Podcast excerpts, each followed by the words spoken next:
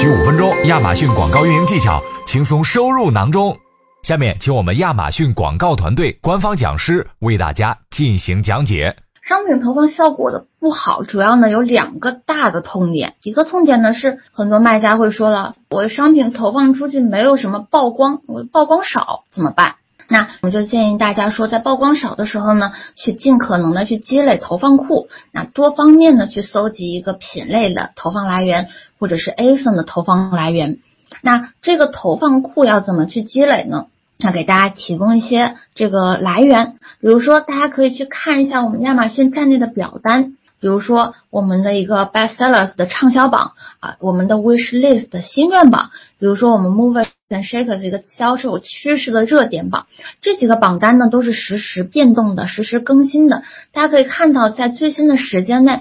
哪一些这个我我想要看的这个品类里面啊，哪一些商品卖的比较好？哪一些商品呢更多的被加到心愿单？哪一些商品呢它的上升趋势特别的明显？那我们呢就可以把这一些商品作为我们的一些引流来源，那么这一些商品它既然出现在榜单里面，那去查看这一些商品详情页的消费者是众多的，所以呢我们可以把每一个商品都看作我们一个非常大的流量来源。那在这个时候呢，我们就建议大家不要去投放，把它作为我们这个竞争商品的投放，因为它是已经是畅销榜上的了，它已经是上升榜上的了。那你如果是一个同类的商品，你要跟它竞争，你的竞争力是很很容易是比它要弱的。所以这个时候呢，我们建议大家呢去找一些互补，通过这个啊站内的表单去积累互补商品。那么第二个呢，如果大家想要看一下同类商品要怎么积累呢？那我们也可以看一下啊，我们可以看到一些商品的详情页。我们建议大家去经常到亚马逊上看一看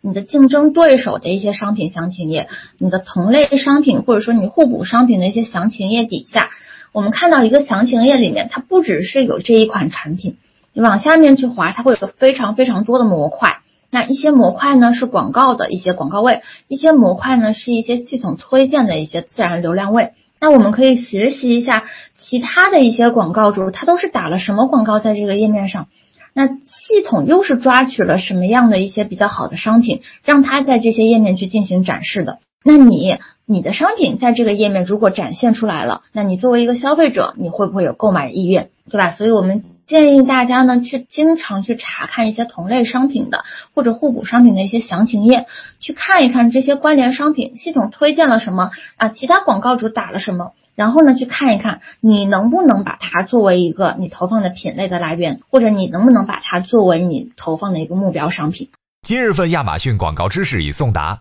如果对你有帮助，记得分享给朋友，评论区留言告诉我们。感谢大家的收听，我们下期再见。